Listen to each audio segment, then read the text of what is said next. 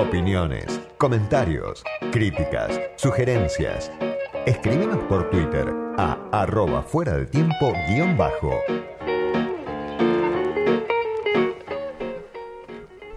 Fernando Rosso, periodista, analista, político, militante, uno de los fundadores de La Izquierda Diario, tiene su programa de radio que se llama El Círculo Rojo en Radio con Voz y escribió La hegemonía imposible, 20 años de disputas políticas en el país del empate, del 2001 Alberto Fernández. Está acá hoy con nosotros esta tarde, Fernando. Gracias por venir. Diego, gracias por la invitación. Lo presentó con Carlos Pañi, Fernando Rosso, su libro en La Nación Más, así que es un libro que obviamente genera interés de distintos sectores y es súper interesante obviamente porque bueno, vuelca parte de lo que Fernando viene haciendo desde hace tiempo, escribiendo, pensando, discutiendo ahí donde lo invitan.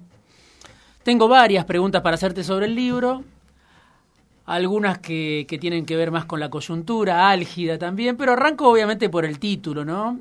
Eh, vos hablás de la noción de empate que, que en su momento popularizó Juan Carlos Portantiero, tuvo distintas adaptaciones, se sigue pensando en esta idea, ¿no? La hegemonía imposible, el empate, dos fuerzas que, que se autoanulan, que tienen poder de veto, que no pueden desarrollar su propio programa, pero sí tienen capacidad para, para obstaculizar el programa ajeno.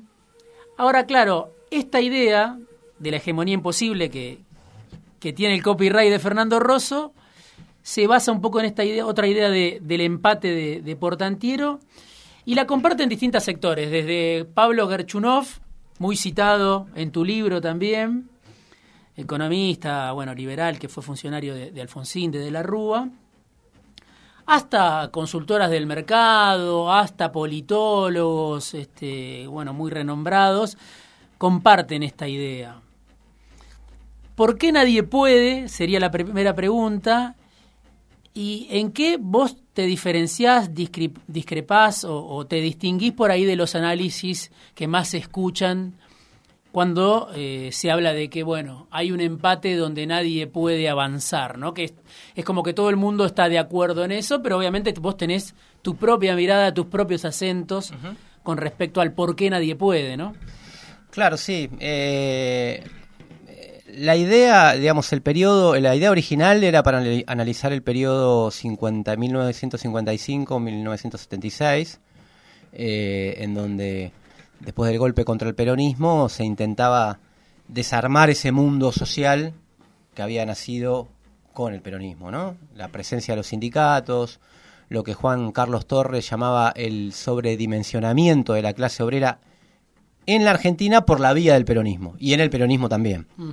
Esa idea eh, también de Portantiero de que a la Argentina y al peronismo le sobran sindicatos, siempre le sobraron sindicatos y le falta burguesía nacional. Eh, la burguesía nacional siempre se intentó, se intentó construir, nunca llegó a la cita y siempre tenían sindicatos reclamando. Obviamente eso se fue deteriorando, la dictadura impuso una regresión eh, en, esas condiciones, pero eh, yo la retomo esa idea para plantear que después del de, 2001, que es el, acontecimiento que yo lo tomo como el que funda esta, esta época, lo vemos varios, lo hemos pensado de esa manera, muchas cosas nacieron ahí, y del ciclo económico que tuvo al, ciclo de las materias primas eh, como más destacado, cuando se agotaron esas condiciones, nadie le encuentra la vuelta, digamos, ¿no? Eh, en el caso de Herchonov, que tiene diagnósticos interesantes, y toda su escuela, digamos, la diferencia es que ellos tienen la idea de la puja distributiva, ¿no? Entonces este, te dicen, acá hay un problema, el país, la Argentina tiene una, un problema de puja distributiva. Inclusive viene de Juan Carlos Torre también, eh, si uno lee el diario Una temporada en el quinto piso, más o menos es eso. El veto, ¿dónde está el problema del veto? Y quizás donde ellos ven un problema, yo veo una solución, digamos, ¿no? O, una, o un punto de partida. Es decir, ¿dónde está el problema del veto? En que los sindicatos todavía tienen mucho poder. O sea, si vos los apretás mucho, los rascás mucho, te dicen, el problema es que eh, los sindicatos, las organizaciones sociales, los pobres en movimiento siguen pidiendo demasiado. Eh, y bueno, yo obviamente veo todo lo contrario. Parto de esa situación, de la parte buena de esa situación de empate para decir, bueno, hay que superarlo de otra manera, porque del otro lado, de, la, de, la, de, lo liberal, digamos, de la perspectiva liberal, está la perspectiva estatalista, el que repite permanentemente Cristina Fernández, la que más lo, creo que lo logra modular bien, pero con un Estado que está desmantelado, lo dice ella misma también, con un Estado que está con poco poder de fuego, porque el neoliberalismo no ha pasado en mano con la participación de todos, ha perdido recursos estratégicos, ha perdido control de, muchas variables que supo tener el estado de bienestar, que en la Argentina se expresó de alguna u otra manera como la distinta forma de estado peronista. El kirchnerismo que vos lo, lo tematizás, lo analizás y, lo pensás mucho, tuvo su etapa de auge, ¿no? Eh, en, el inicio de este ciclo de los commodities en alza, en el inicio del dualdismo, del kirchnerismo. Y en ese momento, claro, el propio Gerchunov, para volver otra vez a él, llegó a decir que se había terminado el ciclo del stop and go, ¿no? De que Argentina le había encontrado la vuelta en el 2011 cuando Cristina fue reelecta con el 54%, pero después vino la debacle, ¿no? Los últimos 10 años de bajo crecimiento, de caída libre. La pregunta es por qué no pudo Macri, ¿no? Del otro lado, ¿por qué no pudo vencer ese empate con la fuerza que tenía? Aparece en el libro la idea de, bueno, no tuvo una crisis desembosada, que es algo que, que argumentan algunos cerca del expresidente. ¿Por qué pensás vos que no pudo Macri, ¿no? Eh, con eh, la situación excepcional que le tocó desde el punto de vista de los factores que se alinearon, ¿no? A nivel social, a nivel político, a nivel geopolítico, para justo para el, para el amanecer de, de Juntos, de Cambiemos. Sí, eh, eh, la discusión esta de la hegemonía surge en los años macristas, en última A mí me, me surgió como respuesta a, a muchas visiones que planteaban, bueno, Macri logró desconectar la política de la economía. Mm. Es decir, eh, lo dice Durán Barba, ¿no? Este, Permanentemente, él era un líder de una revolución imaginaria, de personas que con sus smartphones ya no les interesa la política, eh, y, y mira, está ajustando y gana. Cuestión que yo lo pongo, lo pongo, lo pongo en cuestión a esa visión, ¿no? Porque en el 2017, cuando revalida, eh, y esto también lo tenés claro, puso en un impasse el ajuste digamos, inclusive dio créditos, hizo lo que Ale Berco llamó el populismo fiscal, ¿no? Este, cuando gana las elecciones, dice reformismo permanente. Hace la reunión en el CCK, va a la CGT, van todos los gobernadores peronistas, va Massa, que siempre está, digamos, para toda la foto, y dice reformismo permanente, reforma laboral, reforma previsional y reforma fiscal. Y se choca con diciembre del 17, que yo vuelvo ahí, diciembre del 17, movilizaciones contra la reforma previsional, eh, ese trauma que tienen con las 14 toneladas de piedra, yo creo que hay algo ahí que saben que ahí hubo un problema, porque aparte de las piedras, había mucha gente, había un frente único de organizaciones sindicales y sociales muy importante, y además a la noche habían empezado, habían empezado a sonar cacerolas también, que siempre es el fantasma en la Argentina, ¿no? Eh, y me parece que ahí, Macri ahí eh, no eh, retrocedió, digamos, vio que tuvo, un, tuvo una, una, derrota, un triunfo pírrico creo que había puesto yo en ese momento, un triunfo este porque se aprobó la reforma previsional, pero empezó a perder base social y en el discurso de marzo de la apertura del Congreso ya dijo, era otro discurso que habló de los niños que tienen sobrepeso, de la economía verde, había como archivado la reforma permanente, el reformismo permanente. Y los mercados, yo utilizo esas figuras, qué sé yo, le hacen la revuelta desde arriba. Le dice, bueno, si vos no podés, te pusimos ahí, te bancamos ahí, para, para que vos hagas estas contrarreformas que tanto necesita la Argentina y que en eso tienen acuerdo de los liberales buena onda, digamos, hasta los liberales duros, eh, desde, desde la perspectiva que viene del, gobierno de Alfonsín, de Juan Carlos Torre, hasta eh, Macri, eh, o hasta Milei en el extremo, si querés, bueno, te vamos a empezar a, vamos a empezar a desconfiar y los, actúan como actúan los mercados, llevándose la guita. Y el, último al que fue a buscar fue al Fondo Monetario, ¿no? Que bueno, sabemos lo que pasó. La hegemonía imposible, 20 años después 20 años de disputas políticas en el país del empate. Y claro, me interesa también por qué nadie puede, que es la pregunta con la que empezaba.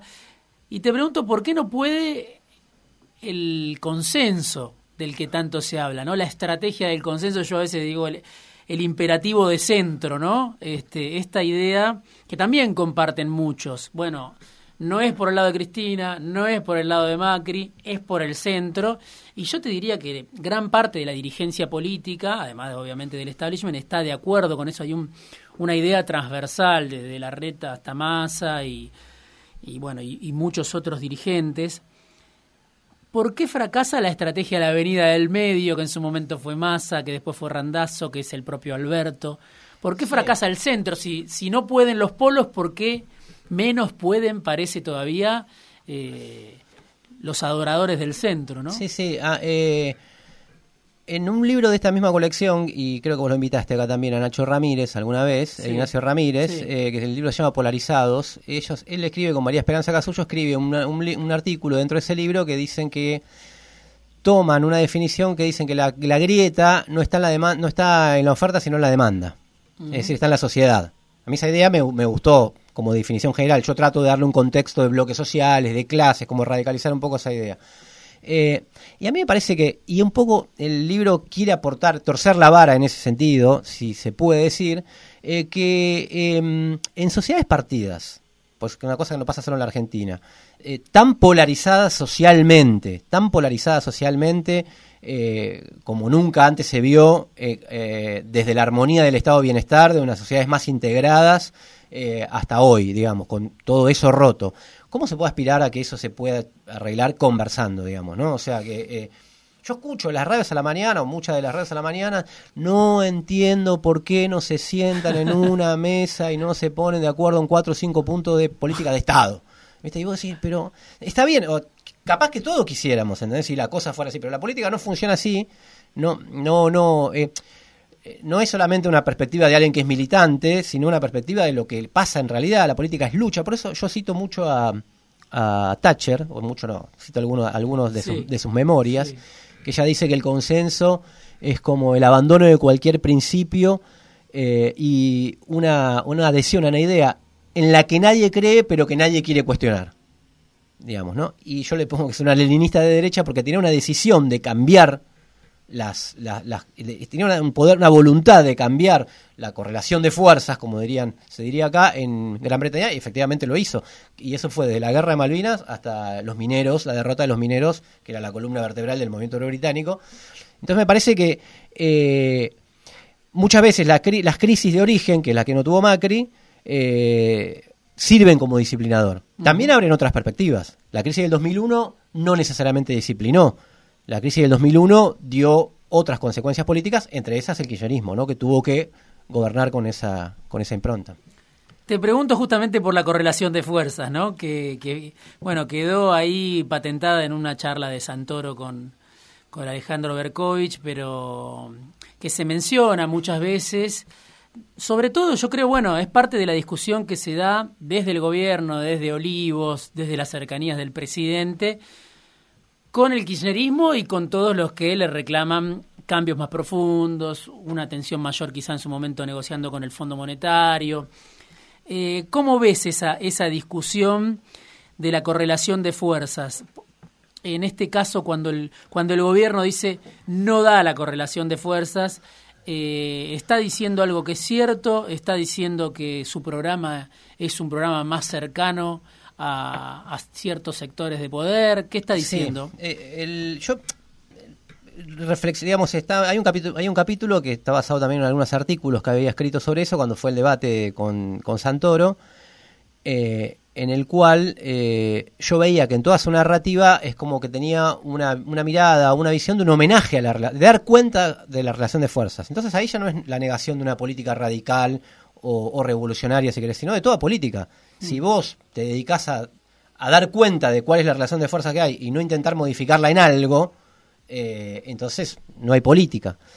Eh, ahora, con respecto a su discusión, hmm. eh, yo creo que hay, em, no es que varíe, sino que seguí pensando un poco, y digo, hay algo de razón tenía el albertismo, tiene el albertismo. ¿Por qué? Porque si vos eh, acompañas la estrategia de negociación, como acompañó todo el kirchnerismo, incluida Cristina, con silencios, con un máximo que dijo alguna cosa elíptica en una jornada del Parlamento a las cuatro y media de la mañana, dijo, capaz que no me gusta, bueno. Eh, eh, y después querés que haga una jugada en una, en un, viste, en una baldosa como Messi, le meta un gol al Fondo Monetario en el último minuto que se hubiese estado Kicillof ahí, no. Es decir, la, la correlación de fuerza la generás digamos, se, debería haber generado antes o intentado, poniendo a todo un país, a toda una sociedad, no solamente movilizado, sino puesta en discusión, puesta en posición de combate, si quieres de alguna manera, de pelea, y no, tranquilos, tranquilos que acá está Guzmán que viene con un currículum enorme, con un montón de contactos en el Vaticano, eh, con la mujer de Biden en Estados Unidos, y él lo va a solucionar. Y bueno, o sea, en el fondo le impusieron su fuerza, y, generalmente se ríen, ¿viste? una marcha no soluciona nada con el Fondo Monetario. Bueno, pero ¿cómo generan correlación de fuerza los sectores, los sectores populares? Sí, sí, desde una debilidad extrema, ¿no? Este, se cerraron las dos negociaciones de deuda y a eso es lo que ahora desde la cámpora cuestionan, pero claro, ya, ya era tarde, me parece, sí, ahí está la, la diferencia de perspectiva, ¿no? Entre el albertismo y el cristinismo. Vamos a ir a un corte, Fernando Rosso, que vino esta tarde afuera de tiempo. Volvemos para seguir charlando de la hegemonía imposible. Fuera de tiempo. Con Diego Genud. Cinco años. En FM Millennium.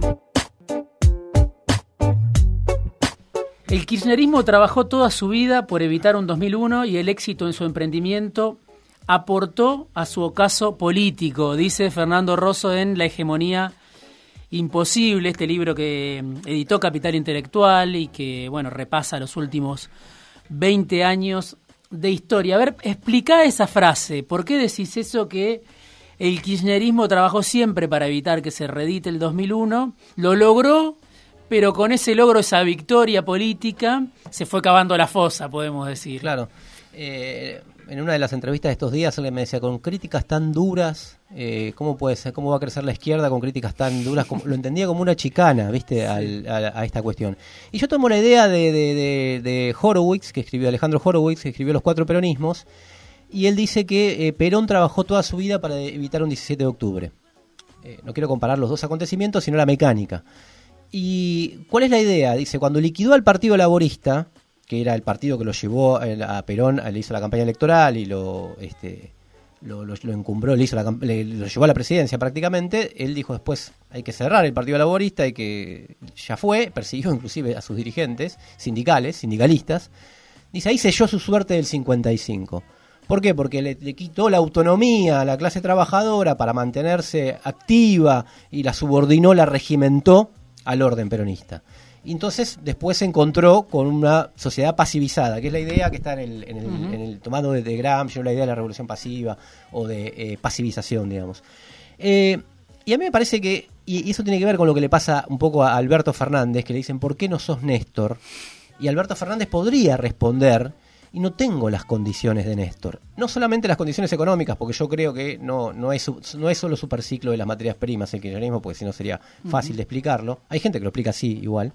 Eh, sino también las condiciones de un país eh, levantisco, ¿no? Entonces, este, al que él vino a, a, intentar aportarle la recuperación de la autoridad del Estado, a pasivizarlo, él se lo dijo, algún periodista lo llevó hasta la puerta, hasta la ventana de la Casa Rosal y dijo, esa gente que está ahí, yo tengo que lograr que no esté más. Una vez que se, pasivizó eso, que se subordinó eso, en el 2008 se empezó a pedir un gobierno más propio. Nunca lo sintieron con un gobierno tan propio los sectores de poder, ¿no? Es evidente, tuvieron sus roces. Porque de alguna manera tuvo que dialogar con ese eh, país del 2001. Eh, Alperindongui tiene una frase muy buena, eh, que se la dice al de la Nación por esos años, dice, el, el Estado logró retener el monopolio de la, de la violencia después del 2001 a condición de no usarla.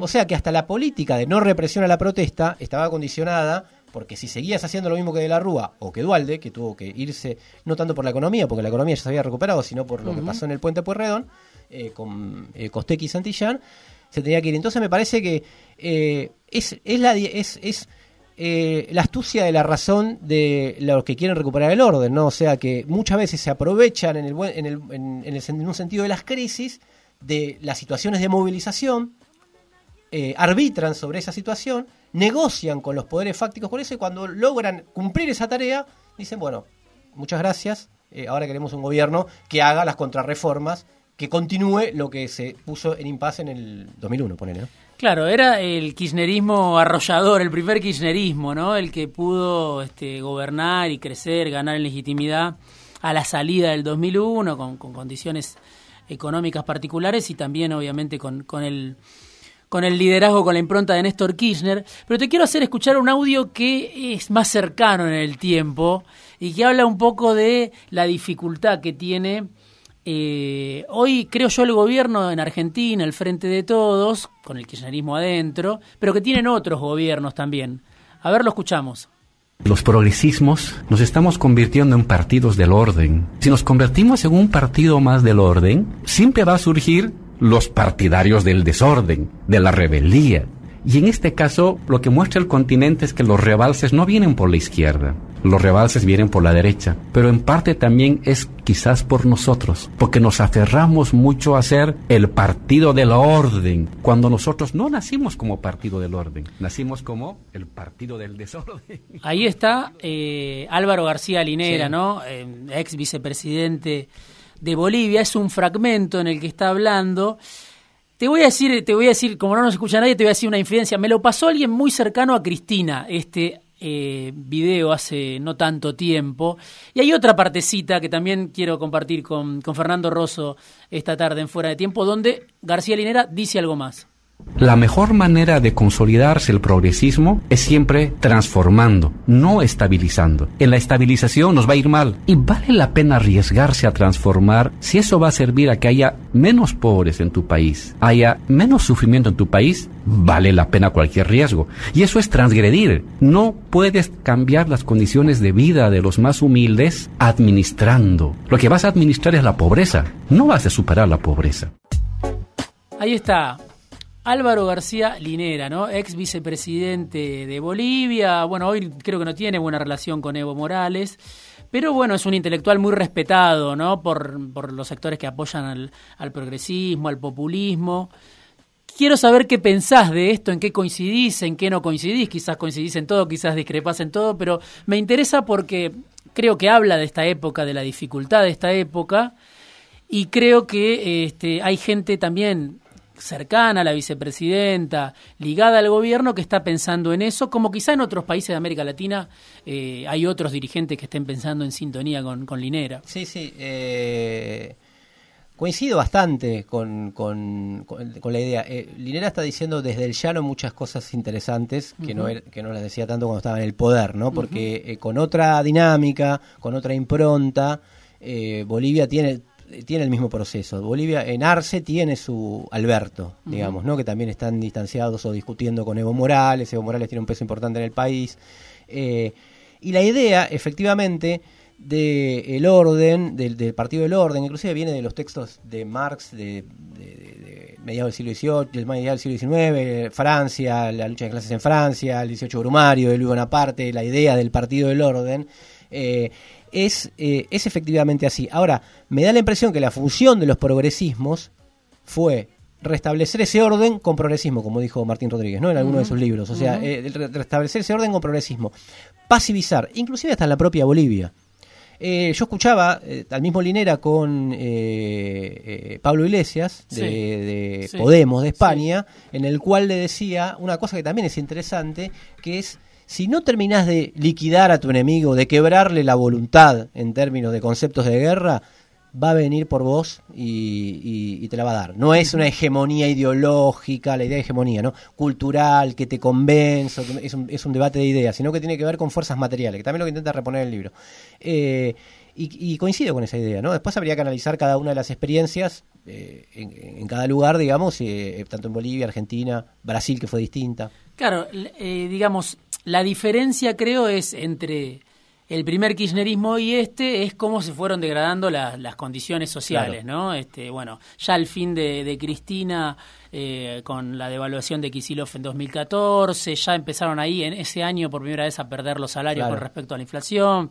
Bueno, y los últimos años, cada dos años o año por medio o todos los años, eh, tenemos una devaluación, caída del poder adquisitivo y en este contexto creo que es más dramático todavía, ¿no? Lo que plantea lo que plantea Linera, ¿no? Esta cuestión de la administración de la pobreza, no sé si lo dice así, pero pero creo que habla un poco de eh, no solo no haber logrado algo irreversible, como en algún momento dijo la cámpora, sino ver cómo se va degradando por completo la base de legitimidad, creo yo, en un contexto de de, de salarios eh, pulverizados o, en picada, ¿no? Sí, eh, y la idea, eh, a mí lo que, digamos, lo que me parece es que la emergencia de las derechas, que es lo último que dice Linera, él en una y en el texto yo tomo un texto de él también que analiza estos progresismos, la tercera ola de los progresismos, lo dan como los movimientos al movimiento de la sociedad como algo natural. Entonces no se sabe cuáles son las fuerzas que actuaron para que esto sea así, digamos, ¿no? Eh, que es el largo debate, el otro, el otro largo debate es quién le abre el camino, quién le hace el juego a la derecha. ¿Quién le hace el juego a la derecha? Yo creo que hay bronca que, por ejemplo, acá en la Argentina o en otros lugares, eh, pero en la Argentina el, fenómeno de Javier Milei, efectivamente, eh, parece que está emergiendo y combina un montón de cosas, ¿no? Ahora, ¿es solo una construcción mediática, eh, como planteó la, la expresidenta en el último discurso, los medios eh, eh, generan sentido común? Es verdad, ¿es solo una construcción mediática? probablemente los medios jueguen, pero es una, una reacción a, a, un resultado de la política. A un resultado de la política que estamos viendo permanentemente. Es por lo menos un gran componente para que las derechas crezcan.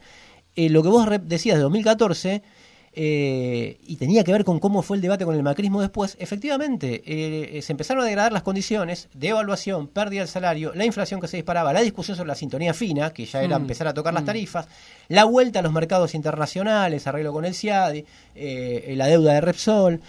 ¿Y Macri qué decía en ese momento? No decía yo voy a hacer la reforma permanente, yo voy a retomar la senda del crecimiento. Él prometió la, senda del crecimiento, no prometió yo te voy a ajustar y la gente lo votaba en, masa porque se iba a ajustar.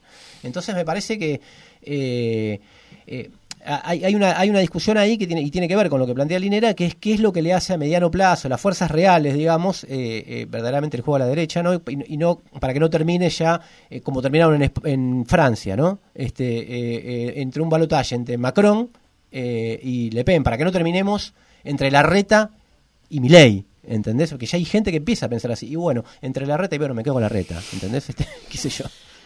Me estoy quedando sin tiempo, pero te hago la última. Eh, hablas mucho de peronismo y kirchnerismo también. Y ahí decís en el libro, la discusión de fondo es qué tipo de peronismo es el que perdura, ¿no? Eh, y el agotamiento más profundo, dice Fernando Rosso en La hegemonía imposible, no es necesariamente electoral, sino que tiene que ver con la imposibilidad de cumplir sus promesas históricas, en el caso del peronismo, ¿no? Eh, ¿Podés profundizar un poco eso este, cuando se habla de, bueno, el peronismo sobrevive a todo, bueno, sobrevive, pero vos ves que va mutando mientras sobrevive, ¿no? Claro, eh, soberanía económica, justicia social, independencia, digamos, ¿dónde están esas banderas, no? Eh, como dicen en las redes sociales, sobrevive, pero ¿a qué costo, hmm. digamos, no? Porque se discute mucho la resiliencia, es un fenómeno interesante, es un fenómeno bastante único también, igual a nosotros los argentinos nos gusta decir como que tenemos algo único, siempre tenemos algo único, ¿viste? Pero eh, porque en realidad siguió la evolución de muchos de los partidos eh, eh, de estas características, ¿no? Este, que incorporaban el elemento social. Ahora, eh, a mí me interesa ese, larga, ese, ese periodo largo que va desde la emergencia del propio peronismo, que fue la, forma en que la clase obrera entró a la vida política en la Argentina, entró por esa puerta, digamos, con todas esas contradicciones, eh, eh, hasta hoy, ¿no? Porque el, la dictadura no pasó en vano, el menemismo, surgido del propio peronismo, que es como esos 10 años de lo que nadie habla de la historia del peronismo, como pasa un impas, ¿viste? Te dicen, no, vino un extraterrestre, este, y terminó de romper esa columna vertebral, o rompió bastante esa columna vertebral, eh, y, creo que esa, ese anclaje de clase que alguna vez tuvo, que permitió decirle, que permitió que lo que John William Coop dijo, eh, ese hecho maldito del, del país burgués, tenga algún aspecto de verdad, Mm. lo fue cada vez rompiendo más y se fue socialdemocratizando en el sentido que lo entendemos hoy, ¿no? O sea, superestructuralizando. De hecho, el peso de los sindicatos dentro del peronismo perdió, como perdió el peso de los sindicatos en el mundo, en el Partido Laborista, en el Partido Socialista de España, en el Partido Socialista de Francia. Eh, y me parece que eso, evidentemente, lo debilita como para, para llevar adelante ese, esas demandas, cuando en su evocación sigue diciendo nosotros tenemos el componente popular. El componente popular está acá. el problema es que el componente popular en 2015 votó a Vidal, votó a Macri, vota en Córdoba a otro, vota a Morales en Jujuy. O sea, cuando vos te amplías también la mirada del país, decís, ¿y qué queda de esto? Yo no. Eh, tantas veces se mató el peronismo que yo no voy a hacer eso, no voy a cometer ese crimen de que ellos no se enteran. Pero habría que pensarlo. Fernando Rosso vino esta tarde. A Fuera de Tiempo para charlar de La hegemonía imposible, libro editado por Capital Intelectual, 20 años de disputas políticas en el país del empate de 2001 Alberto Fernández, el libro que presentó en el libro en el programa de Carlos Pañi. Así que bueno, vino hoy y ahora se está por presentar en un ratito nada más. formalmente. 20 30 horas eh, la rural, bueno, la Feria del Libro. Eh, con Martín Rodríguez y Miriam Bretman. Bueno, pueden ir, algunos si están cerca de la rural, pueden ir a la presentación de la hegemonía imposible. Gracias Fer por venir esta tarde afuera de tiempo.